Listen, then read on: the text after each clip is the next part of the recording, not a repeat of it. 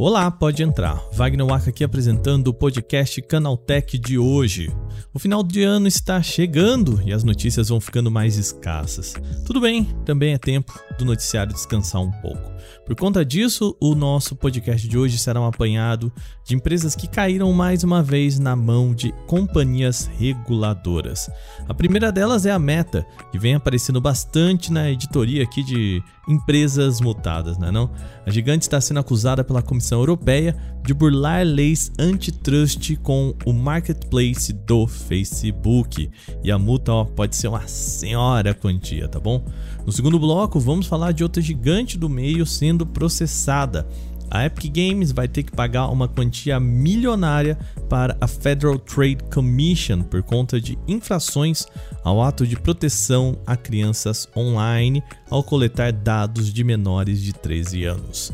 Bom, são essas as notícias de hoje. Começa agora o nosso podcast Canaltech, o programa que traz tudo o que você precisa saber do universo da tecnologia para começar o seu dia. Olá, seja bem-vindo e bem-vinda ao podcast Canaltech, o programa diário que atualiza você das discussões mais relevantes do mundo da tecnologia.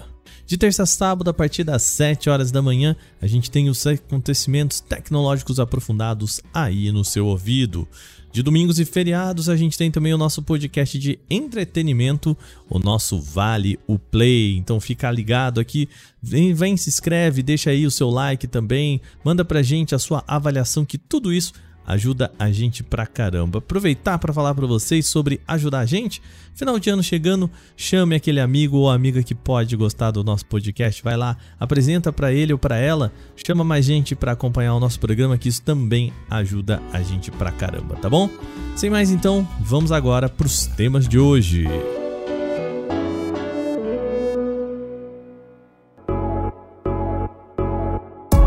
Nós começamos o programa falando sobre a Meta. A empresa mãe do Facebook está sob o olhar da Comissão Europeia por conta de questões de concentração de mercado. O órgão continental acusa a Meta de ferir leis antitrust ao atrelar automaticamente o marketplace da companhia à conta do usuário do Facebook. Segundo a comissão, isso faz com que o usuário da rede social tenha acesso ao serviço mesmo não querendo fazer parte dele. Isso há uma competição desleal com outras plataformas de venda na rede social. Ou seja, uma pessoa usuária do Facebook já estaria mais propensa a usar o marketplace do que outra ferramenta de compra e venda. O documento também é passível de análise e permite que o Facebook possa dar uma resposta à acusação. Contudo, a Comissão Europeia disse que se a meta for condenada, pode ter que pagar até 10% do seu faturamento global. Quanto que é isso? A gente calcula. Segundo o relatório da meta de 2021, esse que terminou agora em março desse ano, o faturamento anual da companhia foi de 117 bilhões e 900 milhões de dólares. Isso quer dizer que ela pode receber uma multa de mais de 10 bilhões de dólares a depender do faturamento de 2022. É uma bela quantia, né? Bom, ainda falando sobre a empresa, isso dá um gancho para outra notícia da gigante das redes sociais. Ela está precisando levantar interesse para o seu metaverso. E uma publicação no blog oficial da Meta, o chefe do Reality Labs, o Andrew Bosworth, colocou um texto que demonstra a falta de credibilidade no cenário. Só o nome do texto já diz muita coisa. Ele intitulou assim, abre aspas, nós ainda acreditamos no futuro, fecha aspas. E ênfase aqui para a palavra ainda, tá? Segundo o chefe do braço de metaverso da companhia, a Meta ainda vai continuar comprometendo 20% da receita com o setor.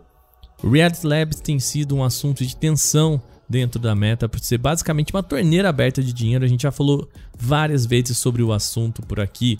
A despesa trimestral é na casa de 3 bilhões de dólares, trocando em miúdos, basicamente 1 bilhão de dólares por mês. Com uma folha de pagamento tão, tão vasta assim, a gigante precisa mostrar resultado e esse resultado ainda não veio.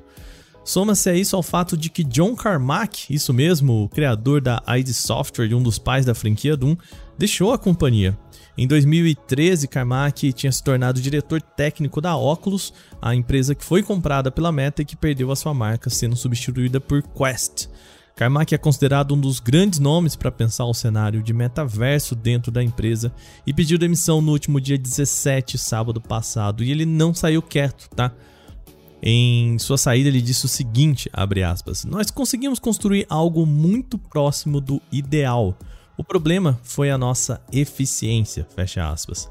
Vale lembrar que a Meta faz uma das suas maiores demissões no cenário de tecnologia esse ano. Isso acendeu a luz na companhia por conta do alto gasto da gigante com o braço de metaverso. Ela fecha o ano sem apresentar até o momento para que veio. O lançamento do Meta Quest Pro também foi considerado um lampejo apenas, tendo em vista o foco no mercado empresarial e também sobre pesquisas. Bosworth pode até acreditar que ainda há um futuro para o metaverso. O problema é que esse futuro tão ideal assim na cabeça dele pode não chegar a se concretizar a depender do ano que vem.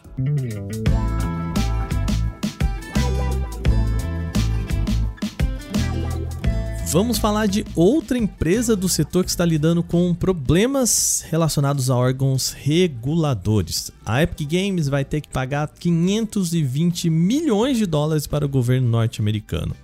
A empresa já recorreu ao processo e agora concordou em fazer o pagamento. Essa quantia é relacionada a dois problemas. O primeiro é sobre a coleta de dados. Segundo o documento oficial do Federal Trade Commission, o órgão regulamentador do mercado norte-americano, a Epic violou a lei de proteção à privacidade online de crianças. Essa lei por lá é apelidada pela sigla COPA, com dois P's, e proíbe que empresas possam coletar dados pessoais de crianças abaixo dos 13 anos, isso sem o consentimento paterno. O FTC acusa a Epic de fazer isso usando Fortnite. Além disso, a empresa também teria violado a lei ao permitir por padrão que crianças pudessem usar o chat por voz e texto, por este caso, a Epic terá de pagar ao Departamento de Justiça norte-americano um montante de 275 milhões de dólares em multas. De acordo com o próprio departamento, essa é a maior quantia já paga ao órgão em uma ação do FTC. E tem outro processo, esse é relativo ao que se chama de Dark Pattern. É um termo em inglês que pode ser traduzido como padrão sombrio e é uma prática que induz um usuário a uma compra por conta de padrões de design. Um exemplo que o FTC oferece é a da tela de descanso do jogo. Vamos ao texto, abre aspas. Os jogadores poderiam ser cobrados na tentativa de retirar o jogo do modo de descanso, ou quando o jogo estava na tela de carregamento, ou mesmo apertando o botão adjacente na tentativa de simplesmente tentar pré-visualizar um item. Essas táticas, continuou o FTC, levaram a centenas de milhões de dólares em cobranças não autorizadas de consumidores. Fecha aspas. Ou seja, o que o FTC vem dizendo aqui é que o design induzia as pessoas ao erro e realizar compras que elas não queriam. Em resposta, a Epic disse que os padrões da indústria agora estão diferentes. O comunicado da companhia foi o seguinte, aspas, O status quo antigo do mercado em game e a privacidade mudaram, e muitas práticas de desenvolvimento devem ser reconsideradas. Nós compartilhamos os princípios fundamentais de justiça, transparência e privacidade que o FTC reforça, e as práticas apontadas nas acusações da FTC não combinam com a forma como qual Fortnite opera. Nós vamos continuar em frente com o que os jogadores esperam ao realizar compras, garantir que cancelamentos e reembolsos sejam simples e construir proteções que ajudem a manter nosso ecossistema seguro e divertido para audiências de todas as idades. Fecha aspas. Bom, terminadas as principais notícias de hoje, vamos para o nosso quadro O Aconteceu Também.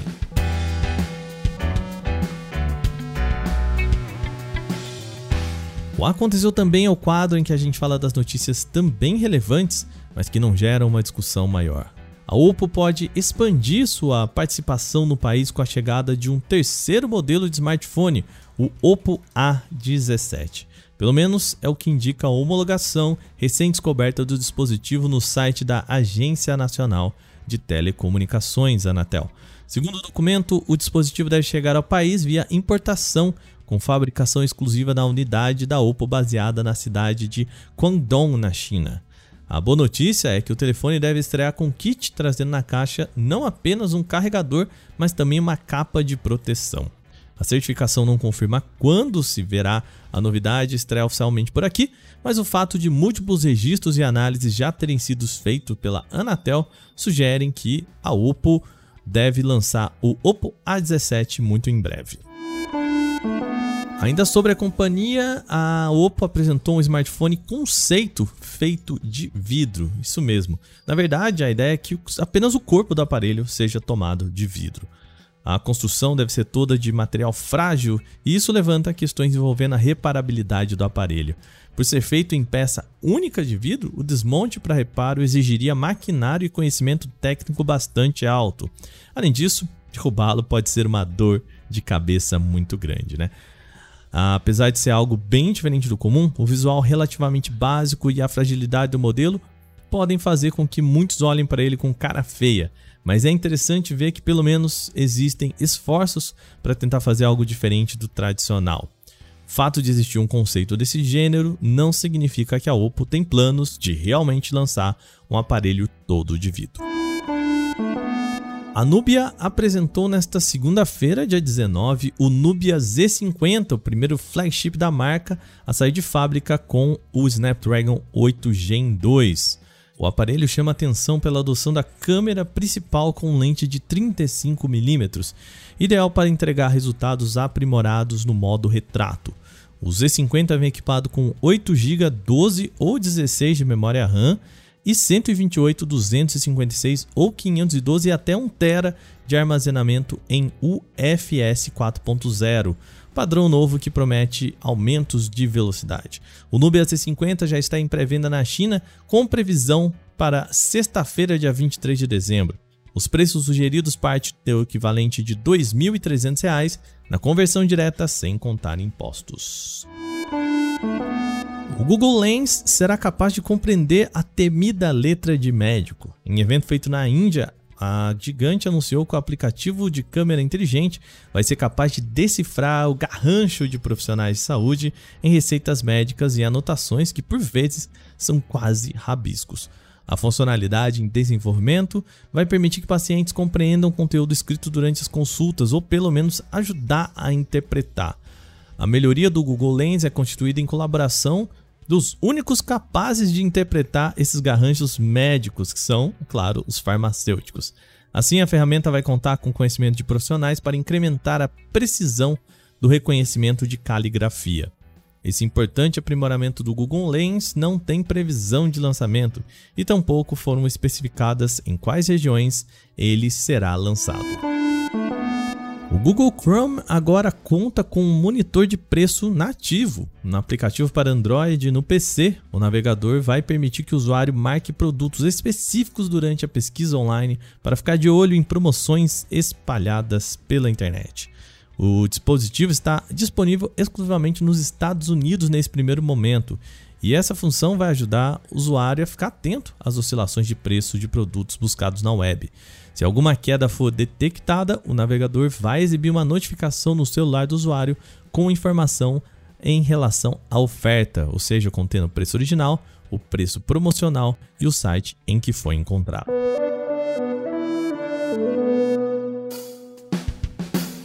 Bom, e com essas notícias, o nosso podcast Canaltech de hoje vai chegando ao fim.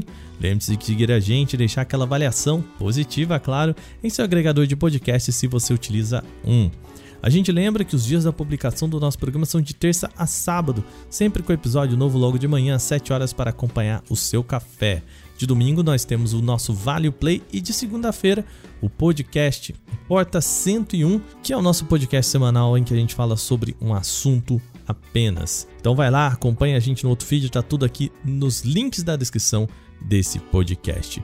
O nosso episódio foi roteirizado, apresentado e editado por mim, Wagner Waka, e o programa contou com reportagens de Renan da Silvadores, Gustavo de Liminácio e Igor Almenar. A revisão de áudio é da dupla Gabriel Rime e Mari Capetinga, e a trilha sonora é uma criação de Guilherme Zomer. Agora a gente vai ficando por aqui, amanhã tem mais. Aquele abraço, tchau, tchau.